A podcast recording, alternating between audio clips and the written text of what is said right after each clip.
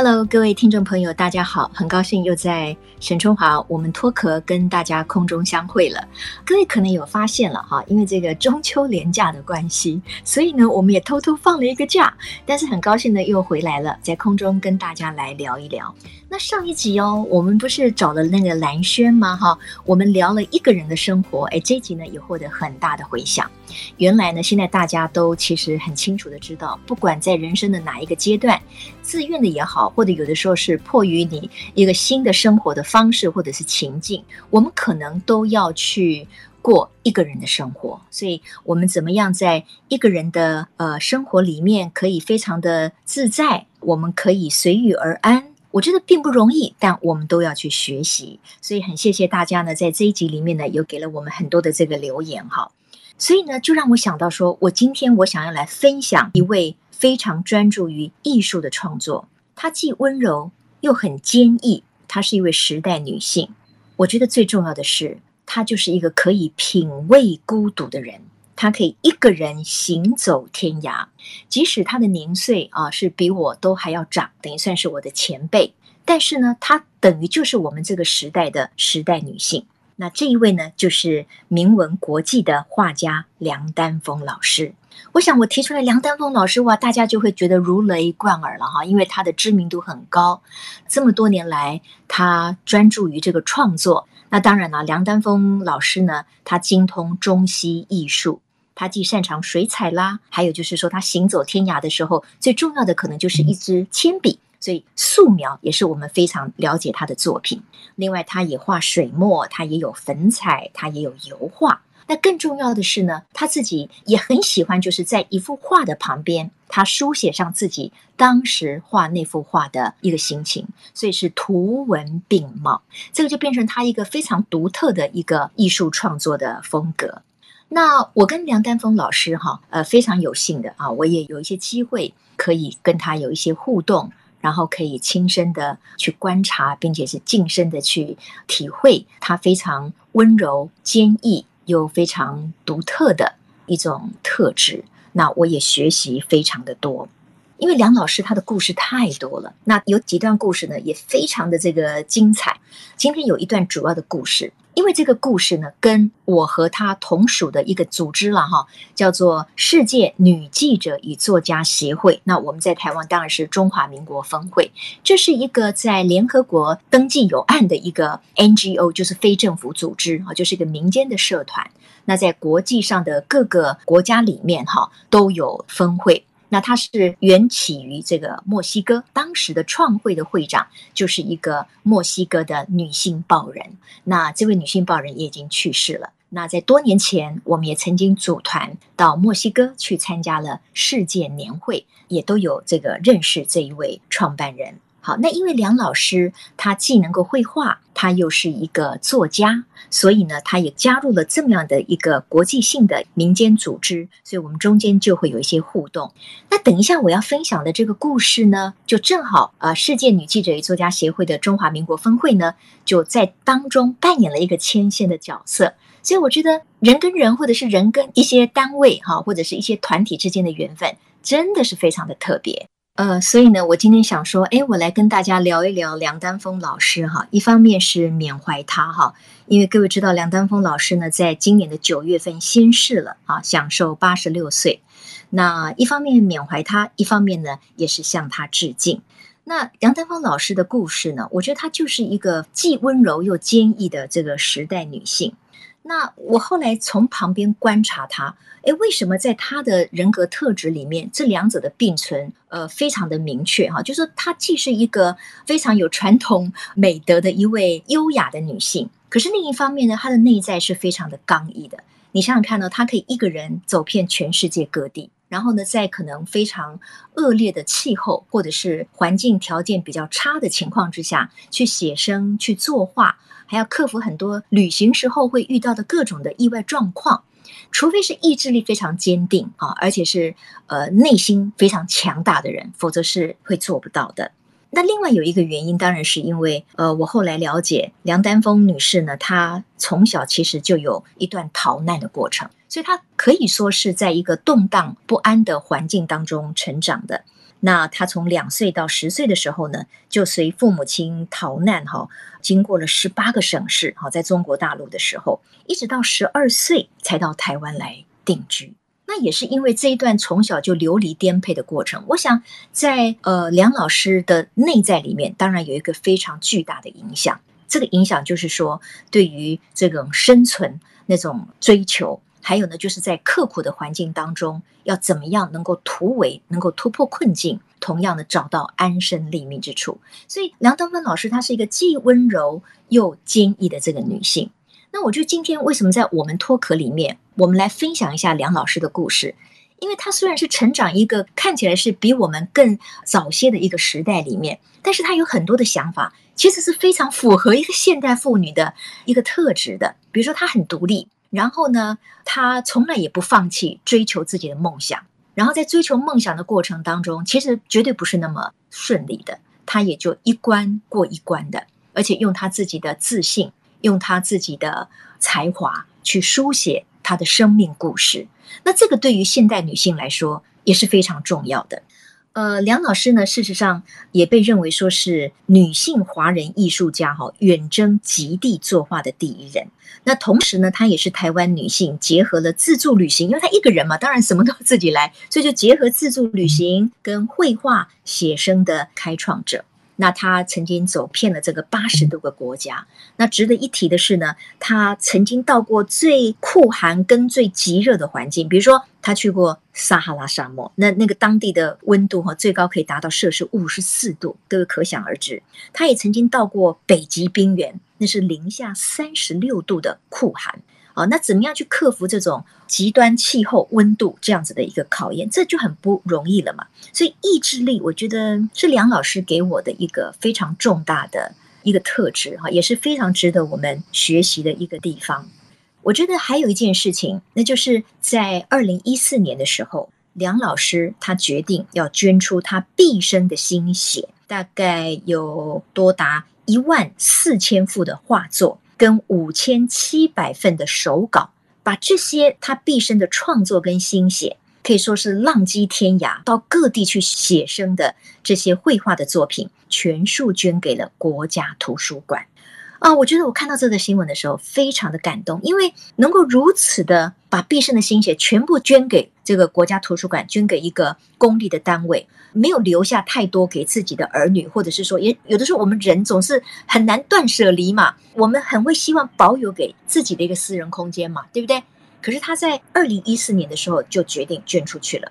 所以他这个量哈，可以说是写下了国内外艺术史破天荒的一页。非常的令人佩服，它的价值呢，据国家图书馆说是难以估计的。不过，我认为是梁老师的胸襟，他的这一份心意啊，就想要将这些作品也作为可能呃后来的学生啊、学子啊，或者是喜欢艺术的人啊，某一种的教育方面的素材，或者是他们灵感的起源，对不对？啊，这是有传承的意味。所以，我觉得这个心意跟这个胸襟无价。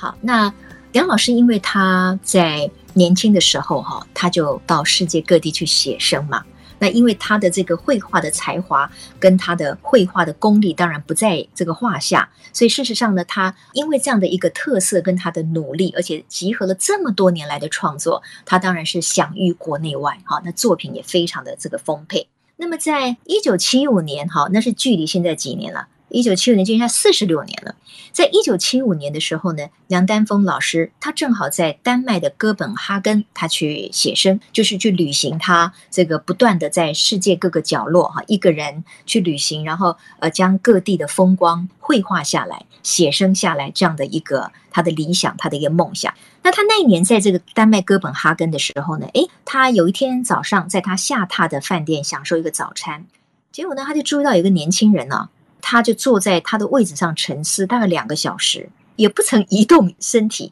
而且脸上的神情是比较忧郁的，好像不知道在想什么。那像这样的一个一个人物呢，就吸引了梁老师的好奇了。于是梁老师，因为梁老师那个时候，我算了一下，梁老师那个时候四十岁，应该已经是要迈入中年了。所以对于一个这么年少的少年郎，哦，这个满脸居然好像忧国忧民，然后坐了两个小时一动也不动。他就也很想把他画入他的画作里面嘛。可是呢，他也更好奇这个笑脸呢，写的想什么哈，所以他就邀请他跟他坐在一起，然后聊了一下，也希望能够探索一下为什么这位年轻人哈有一点这个忧郁的这种情况。而这位年轻人呢，当时才刚刚高中毕业，原来他是呃墨西哥人，可是他获得了奖学金，准备到挪威要就读大学。那他当时呢，就正好是在丹麦的哥本哈根，也是大概在旅行吧。那这一位呢，就叫做马丁托雷斯 （Martin Torres）。好，我把它讲得快一点，就是说，这一位少年郎，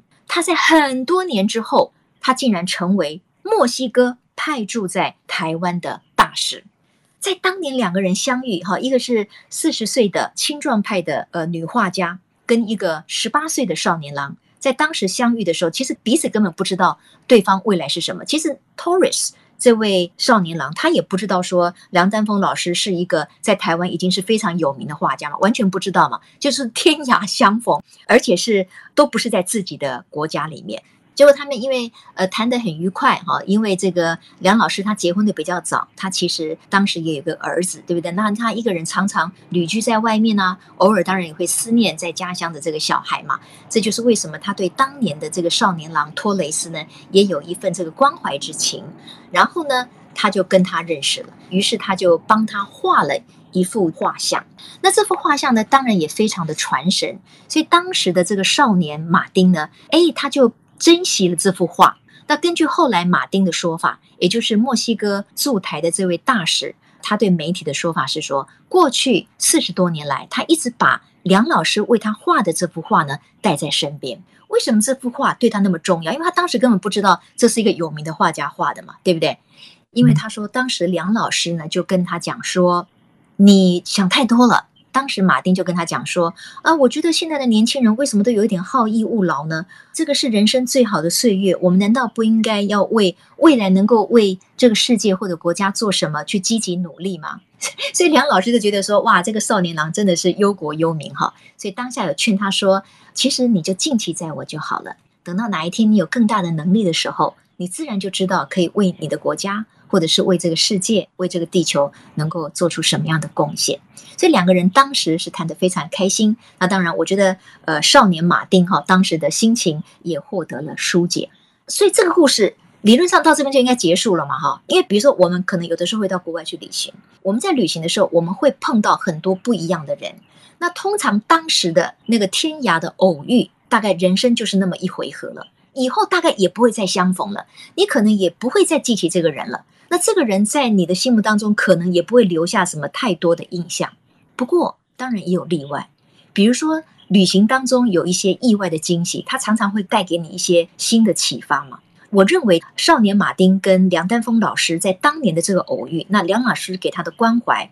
然后又画了一个那么生动的少年马丁的一个侧脸，然后又对他说了鼓励的话，对于马丁来说当然是非常重要的。所以他即使不知道这个画作是出自一个已经是享有知名度的台湾女画家之手，多年来她都珍惜，而且她说她都带在身边。那在她派驻在中华民国台湾之前，其实她也曾经派驻过其他的地方。她说她都带着这幅画。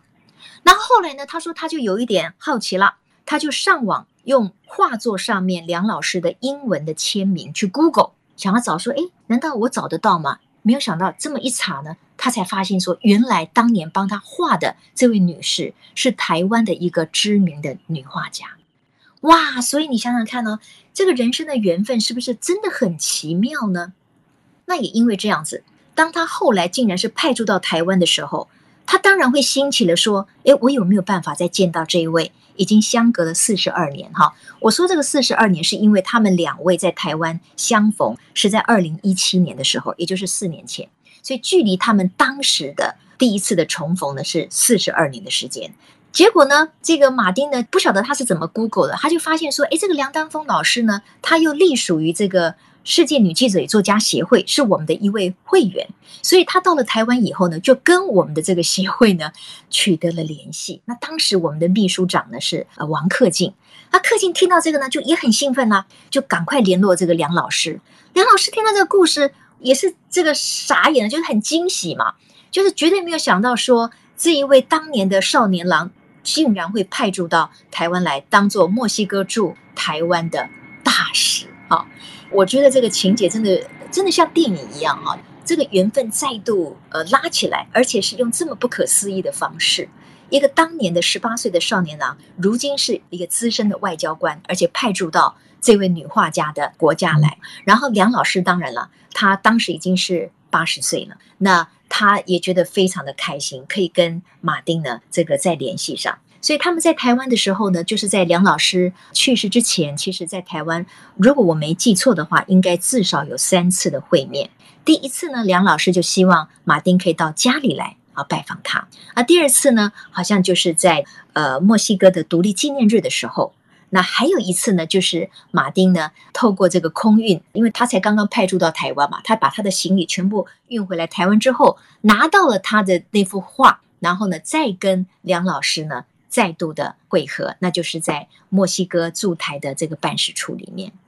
我觉得对于马丁。来说哈，就是我们应该叫他托雷斯大使了。对于这个大使来说，可能在人生里面这段事情是影响他非常深刻的。可是他也不过就是旅行当中的一个插曲。可是这个插曲他记住了，然后他把当年那位女士的一个关怀、一个鼓励，还有那个画作，都放在他人生里面一个很重要的地位。这让我想起来，就是说，其实我们也常常旅行，对不对？那我们旅行有的时候其实免不了是走马看花了。可是有的时候呢，也会发生一些特别的景致，那幅景象特别吸引我们，或者是在旅行当中，我们突然遇到了一个陌生人，可是有非常愉快的交谈，或者我们也意外的知道他的某一部分的人生故事，而他的人生故事也可以给我们有某一些的映照或者是启发。那那个启发可能是可以影响我们很久很久的时间的。其实旅行就是会带来这么特别的一个感受跟收获。所以呢，这个马丁跟梁丹凤老师，就是托雷斯大使跟梁丹凤老师呢，就这样子联系上了哈。这个美好的故事就有这么一个美好的一个结果。那我们知道，就是说梁老师他是一个非常呃，因为他桃李满天下，他教了很多学生，他对于很多的年轻人非常非常的爱护的。所以他曾经说哈，我并不觉得我是在教书，不只是在教书。我是在传递生命的智慧，那我也是在传递一个工具。这个工具呢，就是让学习的人，让这些学生他们自己也可以找到智慧。这个就是梁老师一个很特别的，作为一个艺术家、一个画家以及一个教育工作者，他很独特的一个想法。我想这就是为什么他可以非常慨然的就把他一万四千幅的画作跟五千七百。份的手稿全部捐了出去，这里面呢也包括他说他最喜欢的有一个系列的，就是他到北极圈去这个写生的北极圈出征，就是他出自的远征哈。他说那个系列是他非常喜欢的，不过也全部都捐出去了。那当然，我觉得梁老师的儿女们也非常了不起啊，就是对于妈妈的这样的决定，他们也是欣然的赞同哈，而且也认为母亲做了一件很棒的事情，他们也非常的育有荣焉。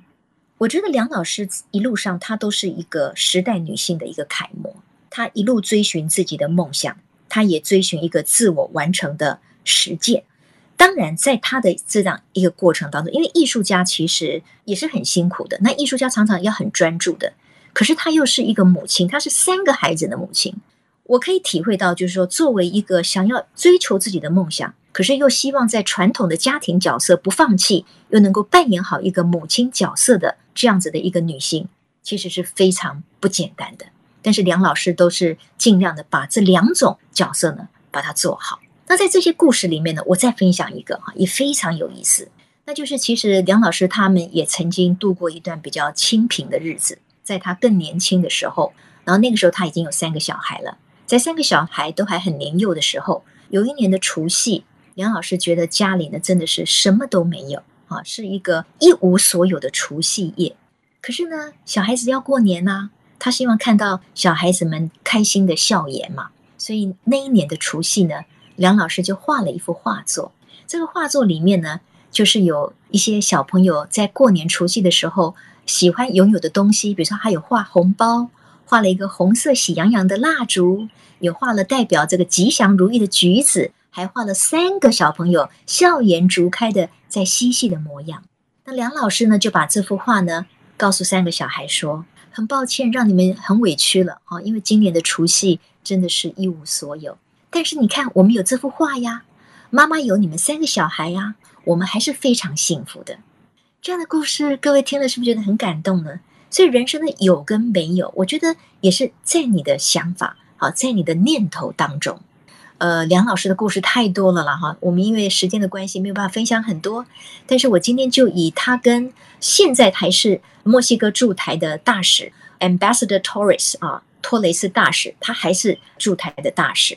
这个故事啊，以及他桃李满天下，把所有的创作捐给了国家图书馆。还有在除夕夜一无所有的时候，能够用那样的方式，希望让孩子们有开心的笑颜分享给大家。那当然，几天前应该是九月十七号的时候，啊，梁老师的儿女家属也办了一个简单的告别式。那因为是在疫情期间嘛，所以当然家属不希望麻烦太多人，不过还是有很多的故旧门生去了。那我也去了，代表我们女记者作家协会，然后。我也看到了托雷斯大使协同他的夫人，两个人也来参加了这个告别式啊。我觉得托雷斯大使有情有义啊。那当然，他对于梁老师的逝去一定是非常的惋惜。那当然，他也会永远把这一段非常不可思议的际遇呢放在他的内心的一个深处哈。梁老师的女儿曾经形容说，她觉得自己的母亲就像是航空母舰。啊，因为她可以容纳这么多、这么多的东西，然后带给他们儿女，等于是所有可以容纳的东西都在这个航空母舰上了。这就可以想见儿女们对于母亲的这种尊崇啊，觉得母亲非常的开阔，非常的广大。那我也认为梁老师就像一座优雅但是却非常深邃的山啊，他永远矗立在那里。那在不同的时候，如果接近他，都能够感到无穷的生命力。好，今天的时间已经也差不多了。我分享，呃，我印象当中的梁丹峰老师。那也希望梁丹峰老师他的对于生命的追求，对于理想的坚持，然后他这一辈子这么努力，哈，从来没有浪费一天，然后可以留下这么多美好的、丰盛的文化的资产，然后把它奉献出来。这真的是一个非常非常棒的故事，也是一个非常值得我们缅怀并且尊敬的。一位时代的画家，那丹峰老师虽然远去，哈，不过我相信他在天上还是会继续挥洒它美丽而多情的色彩。好，那今天呢，我就要跟大家 say goodbye 喽。那因为在每一次的这个录音之后，呃，我都会希望我们的网友们是不是可以把你们的想法，或者是你们喜欢故事当中的哪一个部分写下来，跟我们来分享。听完了梁老师的故事，我觉得不管你是一个人，还是你是在一个家庭里面，我们都可以更自在、更勇敢的去追寻我们的梦想。祝福大家喽！也希望大家能够留言，然后把我们的 Podcast 沈春华我们脱壳分享给你的好朋友。我们下次再会，拜拜。